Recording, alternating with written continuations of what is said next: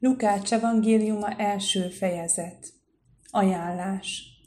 Miután sokan vállalkoztak már arra, hogy írásba foglalják a közöttünk beteljesedett eseményeket úgy, amint ránk hagyták azok, akik kezdettől fogva szemtanúi és szolgái voltak az igének, magam is jónak láttam, hogy miután elejétől kezdve mindennek pontosan utána jártam, szép rendben megírjam neked, nagyra becsült Teofilosz, hogy meggyőződhess annak a megbízhatóságáról, amire tanítottak.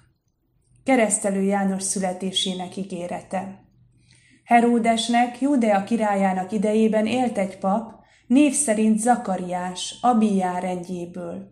A felesége Erzsébet Áron leányai közül való volt. Igazak voltak mindketten Isten előtt, és fedhetetlenül éltek az Úr minden parancsolata és rendelése szerint. Nem volt gyermekük, mert Erzsébet meddő volt, és már mindketten idősek voltak. Történt pedig egyszer, hogy amikor rendjének beosztása szerint papi szolgálatát végezte Isten előtt, a papi szolgálat szokott módja szerint sorsolással őt jelölték ki arra, hogy bemenjen az Úr templomába és bemutassa az illatáldozatot. Az egész nép pedig kint imádkozott az illatáldozat órájában. Ekkor megjelent neki az úrangyala, és megállt az illatáldozati oltár mellett jobb felől. Amikor Zakariás meglátta, megrettent, és félelem szállta meg. De az angyal így szólt hozzá. Ne félj, Zakariás, meghallgatásra találta te könyörgésed. Feleséged, Erzsébet fiút szül neked, akit nevez Jánosnak. Örömöd lesz ő és vigasságod, és sokan örülnek majd az ő születésének. Mert nagy lesz ő az Úr előtt, bort és részegítő italt nem iszik, és már anyja méhétől fogva betelik szent lélekkel. Izrael fiai közül sokakat visszatérít majd az Úrhoz, az ő Istenükhöz, és ő előtte jár illés lelkével és erejével, hogy az atyák szívét a gyermekekhez térítse, és az engedetleneket az igazak lelkületére, hogy felkészült népet állítson az Úr elé. Zakariás így szólt az angyalhoz. Miből tudom meg ezt? Hiszen én már öreg vagyok, és a feleségem is igen idős. Az angyal pedig így válaszolt.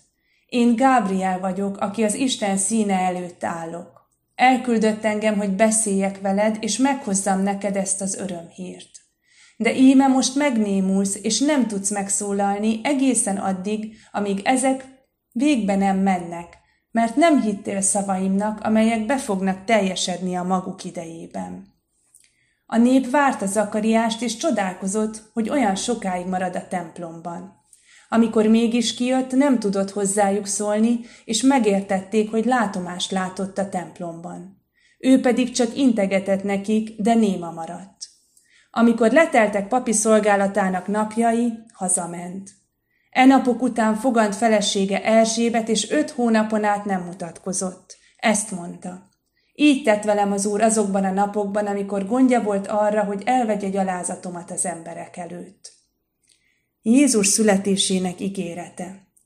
A hatodik hónapban pedig Isten elküldte Gábriel angyalt Galilea egyik városába Názáretbe, egy szűzhöz, aki a Dávid házából származó József jegyese volt. A szűznek pedig Mária volt a neve és hozzálépve így szólt az angyal. Üdvözl légy, kegyelembe fogadott, az Úr veled van. Mária megdöbbente szavakra, és fontolgatta, mit jelenthet ez a köszöntés. Az angyal ezt mondta neki. Ne félj, Mária, mert kegyelmet találtál Istennél. Íme fogansz méhedben és fiút szülsz, akit nevez Jézusnak. Nagy lesz ő, és a magasságos fiának nevezik majd. Az Úristen neki adja atyának, Dávidnak a trónját, ő pedig uralkodik a Jákób házán örökké, és uralkodásának nem lesz vége. Mária megkérdezte az angyalt, hogyan lehetséges ez, mivel én férfit nem ismerek? Az angyal így válaszolt neki. A Szentlélek száll reád, és a magasságos ereje árnyékoz be téged, ezért a születendőt is szentnek nevezik majd, Isten fiának. Íme Erzsébet, a te rokonod is fiút fogant öregségére, és már a hatodik hónapjában van az, akit meddőnek mondanak, mert Istennek semmi sem lehetetlen. Mária ezt mondta. Íme az Úr szolgáló leánya, történjék velem a te beszéded szerint, és eltávozott tőle az angyal. Mária Erzsébetnél. Azokban a napokban útra kelt Mária, és sietve elment a hegyvidékre, Júda egyik városába. Bement Zakariás házába, és köszöntötte Erzsébetet. Amikor Erzsébet meghallotta Mária köszöntését, megmozdult a magzata méhében. Betelt Erzsébet szentlélekkel, és hangos szóval kiáltotta. Áldott vagy te az asszonyok között, és áldotta te méhed gyümölcse. Hogyan lehetséges, hogy az én uram anyja jön el én hozzám? Mert íme, amint meghallottam köszöntésed, újongva mozdult meg méhemben a magzat. Boldog, aki elhitte, hogy beteljesedik mindaz, amit az Úr mondott neki. Mária éneke. Mária pedig ezt mondta. Magasztalja lelkem az Urat, és újjong az én lelkem megtartó Istenemben, mert rátekintett szolgáló leányának megalázott voltára, és íme mostantól fogva boldognak mond engem minden nemzedék, mert nagy dolgokat tett velem a hatalmas, és szent az ő neve. Írgalma megmarad nemzedékről nemzedékre az őt félőkön. Hatalmas dolgot cselekedett karjával, szétszórta a szívük szándékában felfuvalkodottakat. Hatalmasokat döntött le trónjukról, és megalázottakat emelt fel, éhezőket látott el javakkal, és bővelkedőket küldött el üres kézzel. Felkarolta szolgáját, Izraelt, hogy megemlékezzék irgalmáról, amint kijelentette atyáinknak, Ábrahámnak és az ő utódjának mindörökké. Mária Erzsébettel maradt mintegy három hónapig, azután visszatért otthonába. Keresztelő János születése. Amikor pedig eljött Erzsébet szülésének ideje, fiút szült. Meghallották a szomszédai és a rokonai, hogy milyen nagy irgalmat tanúsított iránta az úr, és vele együtt örültek. A nyolcadik napon eljöttek körülmetélni a gyermeket, és apja nevéről Zakariásnak akarták nevezni. Anyja azonban megszólalt, és ezt mondta. Nem, hanem János legyen a neve. De ezt mondták neki. Senki sincs a rokonságodban, akit így hívnának. Ekkor intettek az apjának, hogy milyen nevet akar neki adni. Ő pedig egy írótáblát kért, és ezt írta rá. János a neve. Mindnyájan elcsodálkoztak. És azonnal megnyílt Zakariás szája, megoldódott a nyelve, beszélni kezdett, és áldotta az Istent. Valamennyi szomszédját félelem szállta meg, és Júdea egész hegyvidékén beszéltek mindenről. Akik meghallották, szívükbe vésték, és így szóltak. Vajon mi lesz ebből a gyermekből? Az Úr keze pedig valóban vele volt.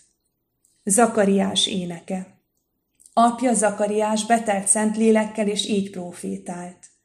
Áldott az Úr Izrael istene, hogy meglátogatta és megváltotta az ő népét. Erős szabadítót támasztott nekünk szolgájának Dávidnak házából, amint kijelentette azt szent profétái által örök időktől fogva, hogy megszabadítson ellenségeinktől és mindazok kezéből, akik gyűlölnek minket, hogy irgalmasan cselekedjék atyáinkkal, és megemlékezzék szent szövetségéről, arról az esküről, amelyel megesküdött atyánknak, Ábrahámnak, és megadja nekünk, hogy ellenségeink kezéből megszabadulva, félelem nélkül szolgáljunk neki, szentségben és igazságban ő előtte, életünk minden napján. Téged pedig, kisgyermek, a magasságos profétájának neveznek majd, mert az Úr előtt jársz, hogy elkészítsd az ő útjait, hogy megtanítsd népét az üdvösség ismeretére, bűneik bocsánata által, Istenünk könyörülő irgalmáért, amelyen meglátogat minket a felkelő nap a magasságból, hogy világítson azoknak, akik sötétségben és a halál árnyékában lakoznak, hogy lábunkat a békesség útjára igazítsa. A kisgyermek pedig növekedett és erősödött lélekben, és a pusztában élt addig a napig, amíg meg nem kezdte küldetését Izraelben.